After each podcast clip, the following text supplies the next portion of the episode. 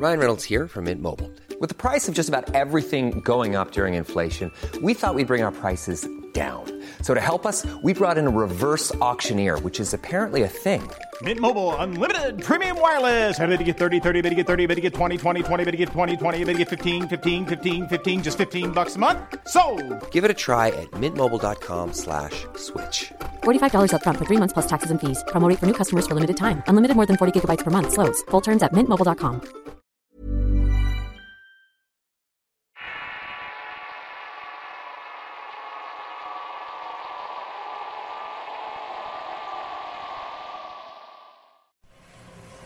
Relatos de Brujas número 14 Historia basada en hechos reales contados por el Teniente Guacho Escrito y adaptado por Eduardo Liñán Había caído la tarde y estaba de guardia en la entrada del campo militar del quinto batallón de infantería en Simapán, Hidalgo. Mientras se instalaba relevo me dirigí junto con otros compañeros al comedor para tomar la cena. No había terminado cuando se acerca un capitán primero y al ponerse frente a mí lo primero que pensé era que me arrestaría por algún motivo. El sin más me ordenó de que fuera con carácter de urgencia a la oficina del comandante.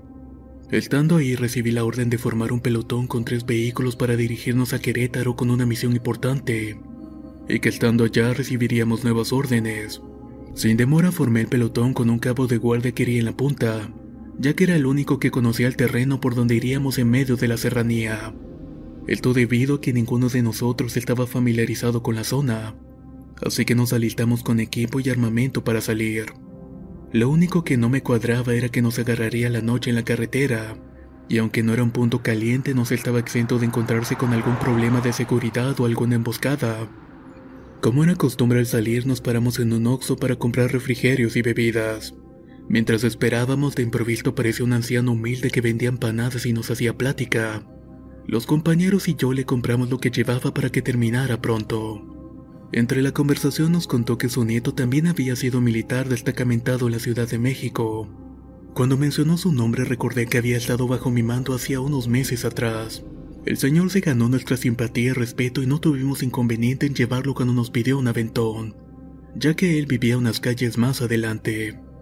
Así que emprendimos el viaje y se subió a la primera pick-up donde venía el mando. Al pasar por la iglesia de San Juan Bautista, el viejo nos hizo señas de que ahí bajaría. Antes de despedirnos nos preguntó que a dónde nos dirigíamos. Le comenté nuestro destino y el camino que tomaríamos. Él sin inmutarse me dijo que tuviéramos cuidado ya que ese camino era malo y que por ahí se aparecía el diablo. Incluso decía que la gente ya no transitaba por ahí de noche, y que la misma iglesia no se había terminado de construir por intervención de maligno, señalando un gran ventanal el cual tenía un peculiar doblez en sus barrotes.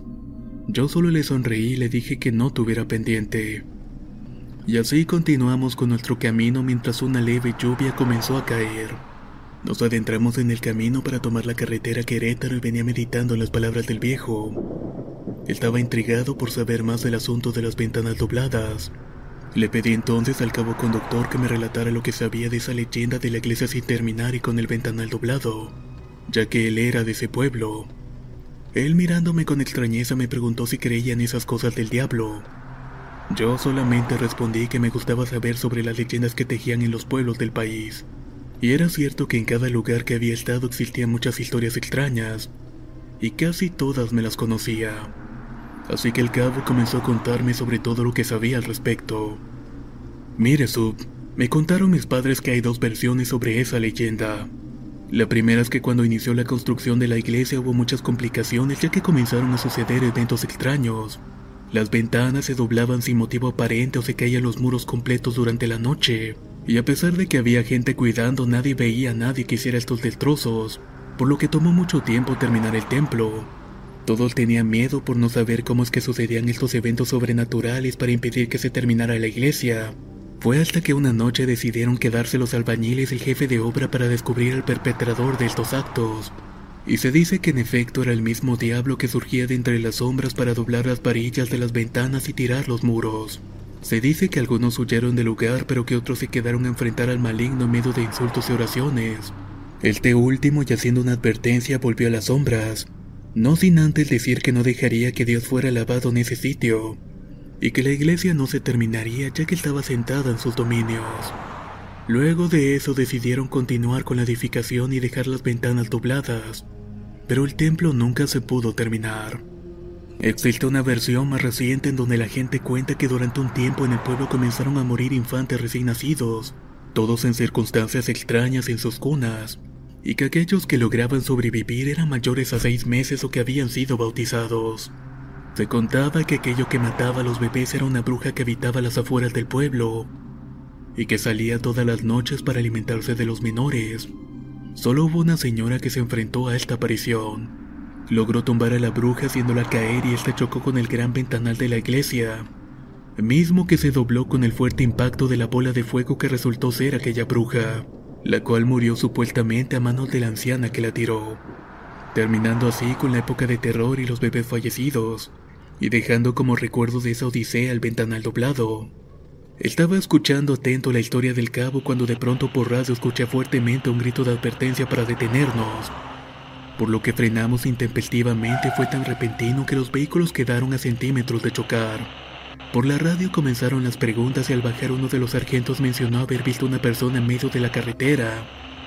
Había sido iluminada con los faros de la pick-up y al ver que no nos deteníamos dio la alerta por la radio. Aquello me pareció muy extraño ya que no había visto nada a pesar de ir en la punta. Así que nos dimos a la tarea de peinar la zona para ver de que no hubiera nadie, mientras los demás estaban atentos a cualquier emboscada. Al no hallar nada regresamos a los vehículos y estábamos por entrar a la zona conocida como el Espinazo del Diablo, ya que es una carretera muy peligrosa de dos carriles en medio de la serranía con curvas muy pronunciadas y descuidadas, rodeadas por voladeros y sin protección de ninguna clase. Cualquier error al conducir ahí significa tener un mortal accidente. Dadas esas condiciones, emití la orden a los conductores de ir a paso lento a menos de 25 kilómetros. Todo esto para no tener percances. Para aliviar la tensión comenzamos a tener una conversación entre el cabo y yo, mientras escuchaba por la radio que uno de los soldados traía una música que apenas se podía escuchar. Comenzamos a platicar acerca de los accidentes documentados en esa zona, y lo extraño de la misión al ser enviados de noche a un lugar no tan remoto, pero sí con un camino bastante peligroso. I'm Sandra, and I'm just the professional your small business was looking for. But you didn't hire me because you didn't use LinkedIn jobs. LinkedIn has professionals you can't find anywhere else, including those who aren't actively looking for a new job, but might be open to the perfect role, like me. In a given month, over 70% of LinkedIn users don't visit other leading job sites. So if you're not looking on LinkedIn, you'll miss out on great candidates like Sandra. Start hiring professionals like a professional. Post your free job on linkedin.com/people today. Hey folks, I'm Mark Marin from the WTF podcast and this episode is brought to you by Kleenex Ultra Soft Tissues, your ally to help tackle your allergy symptoms this season. I love the change of seasons, but nobody loves pollen and all those other things floating in the air that make you sneeze during this nice weather. Kleenex Ultra Soft Tissues are hypoallergenic and allergist approved. So fight back against watery eyes and runny noses without worrying about irritating your skin. For this allergy season, grab Kleenex and face allergies head on. Teníamos órdenes y había que cumplirlas por lo más extraño que pudieran parecer. Aunque en esos tiempos todas las órdenes lo eran. No acabábamos de hablar sobre un accidente cuando escuchamos por radio la voz de alerta de uno de los sargentos. Este iba en el último vehículo y se escuchaba entrecortada la comunicación. Por lo mismo paramos para ver qué era lo que estaba sucediendo. Con algo de precaución vimos que el tercer vehículo se había quedado tirado y que los compañeros intentaban darle marcha infructuosamente. Todos los elementos estaban en la alerta y un sargento que venía en el segundo vehículo se dio la tarea de revisar el pick-up descompuesto. Nos intentamos comunicar al batallón sin éxito, pero en esa zona era casi imposible.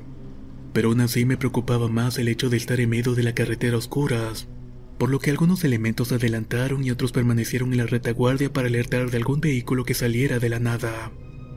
Casi estábamos a punto de salir de la sierra y dejar el espinazo del diablo. Metros más adelante había un arroyo que era alimentado por un riachuelo que corría por debajo de un puente que debíamos pasar. Luego de ahí, solo una media hora más llegaríamos a un pequeño destacamento, al cual iría por ayuda en caso de no encender el vehículo. No sé cuántos minutos pasaron y la pick-up comenzó a dar marcha, pero en eso escuchamos un grito a lo lejos. Era de una mujer que se dolía como si estuviera siendo violentada. Todos escuchamos atentos que el grito provenía de la cercanía justo a la orilla del arroyo que estaba a unos metros de nosotros. Pensando en que pudiera haber alguien que necesitara ayuda, ordené a cuatro elementos revisar la zona, mientras que el artillero del primer vehículo los apoyaba por si caían en alguna emboscada con fuego de cobertura. Mientras los iluminábamos lo más posible en su camino, caminando apenas unos pasos estos desaparecieron entre la oscuridad. Al cabo de unos minutos sonó la radio y escuché apenas que me indicaban que habían hallado algo, pero que requería mi presencia para evaluar la situación. Habían encontrado una mujer en el río. De inmediato me trasladé a la zona acompañado de otro elemento y mientras corría entre la maleza imaginaba a la mujer que habían hallado. Pensaba que estaba herida muerta. Al llegar estaban los elementos aluzando a la distancia. Y más allá del arroyo estaba una mujer que parecía estar de pie viéndolos fijamente. Su vestimenta era una especie de huipil de manta de color blanco. Era de piel morena con cabellos negros y largos que parecían caer sobre su rostro impidiendo ver así sus facciones. Mientras le gritaba preguntándole si necesitaba ayuda, aquella extraña mujer alzó su rostro y solo alcancé a ver una tenue sonrisa. Esto mientras señalaba un puente de madera unos metros más adelante por donde corría el arroyo. Detrás de la mujer había una especie de casa hecha de ramas de otate y con un techito de palma que se veía hecho al vapor. Corrimos al puente para cruzar y mientras lo hacíamos la lluvia que estaba cayendo cesó y una extraña neblina se hizo presente de improviso. Algo que nos puso la piel de gallina porque sentíamos un frío inusual. Además que esa neblina rara hizo que nos pusiéramos más alerta. Cuando estábamos cruzando el puente uno de los elementos gritó señalando hacia donde estaba la mujer pero esta ya no estaba ahí. Había desaparecido frente a nuestras narices y no podíamos ubicarla. Era imposible que la hubiéramos perdido de vista en los segundos que nos tomó cruzar el arroyo, y que no la vimos siquiera moverse de ese sitio. La buscamos por todos lados hasta que nos asomamos a la pequeña casa y para sorpresa de todos estaba en total abandono. Parecía que estuviera abandonada por muchos años y solo habían ramas secas, piel y esqueletos de animales, así como otras cosas extrañas que no quisimos tocar. Algo no andaba bien y ordené que mejor nos retiráramos. De pronto escuchamos a lo lejos que los compañeros habían echado a andar el vehículo descompuesto. Mientras regresábamos le di la orden a los compañeros de no revelar nada de lo que habíamos visto. No quería alterar a los demás y para que no fuéramos tildados de locos o mentirosos. Al llegar todos estaban listos en los vehículos y sin mediar más me subí y emprendimos de nuevo el viaje. Durante el trayecto la radio estuvo en total silencio y tanto el conductor como yo no cruzamos palabras hasta llegar a Querétaro. En mi mente intentaba dilucidar lo que habíamos visto y experimentado. No hallaba ninguna explicación, pero mi mente sí intuía. Luego de llegar al destacamento y entregar la misión, me quedé esperando nuevas órdenes. Mientras lo hacía, fumaba un cigarro en tanto un par de compañeros con los que iban el convoy se acercaron. El primero en hablar fue uno de los cabos con los que fui a buscar a esa mujer y me dijo algo que me inquietó. ¿Sabes, Sub? Aquel sargento y yo hablamos sobre el tema de la mujer que vimos y con todo el respeto pensamos que era la famosa bruja de la iglesia. Dijo con algo de cautela al cabo. ¿Por qué dice eso? Pregunté determinantemente. Mire, aquí el sargento vio algo que nos hizo pensar en ello. El sargento segundo era un soldado honorable y jamás mentía. Sin embargo, lo vi con algo de nerviosismo. Me decía que los elementos de la tropa se habían quedado mientras hacíamos el recorrido en el arroyo, pero que se alertaron al ver que entre la extraña neblina que inundó lugar había surgido intempestivamente una bola de fuego que iluminó todo por unos segundos, y que ésta desapareció entre la oscuridad de la noche de algún modo. Todos se habían quedado boca abiertos ante tal cosa, y sin saber qué hacer tan solo se pusieron en posición de combate. Todo mientras él intentaba arreglar el vehículo el cual no tenía nada, y de pronto como si se apagó el motor así se encendió.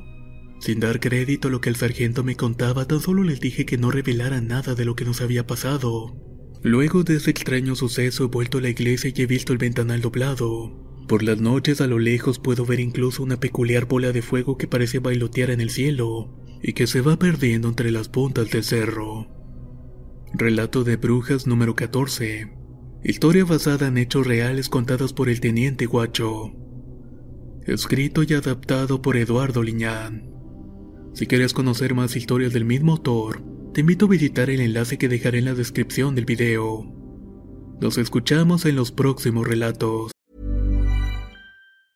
If you thought the only way to get a more defined jawline with natural looking results was through surgery, think again. Juvederm Volux XC is a non surgical injectable gel filler that improves moderate to severe loss of jawline definition and can help you achieve natural looking results with little downtime. Even better, this improved definition lasts up to one year with optimal treatment. No maintenance required. Improve jawline definition for a smooth, sculpted look with Juvederm Volux XC. For important safety information and to find a licensed specialist, visit juvederm.com. That's J U V E D E R M.com. Not for people with severe allergic reactions, allergies to lidocaine, or the proteins used in Juvederm. Common side effects include injection site redness, swelling, pain, tenderness, firmness, lumps, bumps, bruising, discoloration, or itching. There's a risk of unintentional injection into a blood vessel, which can cause vision abnormalities, blindness, stroke, temporary scabs, or scarring. Talk to a licensed specialist to find out if it's right for you. Planning for your next trip?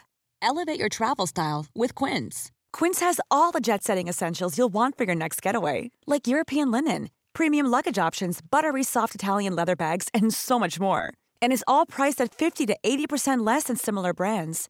Plus, Quince only works with factories that use safe and ethical manufacturing practices. Pack your bags with high-quality essentials you'll be wearing for vacations to come with Quince. Go to quince.com slash pack for free shipping and 365-day returns.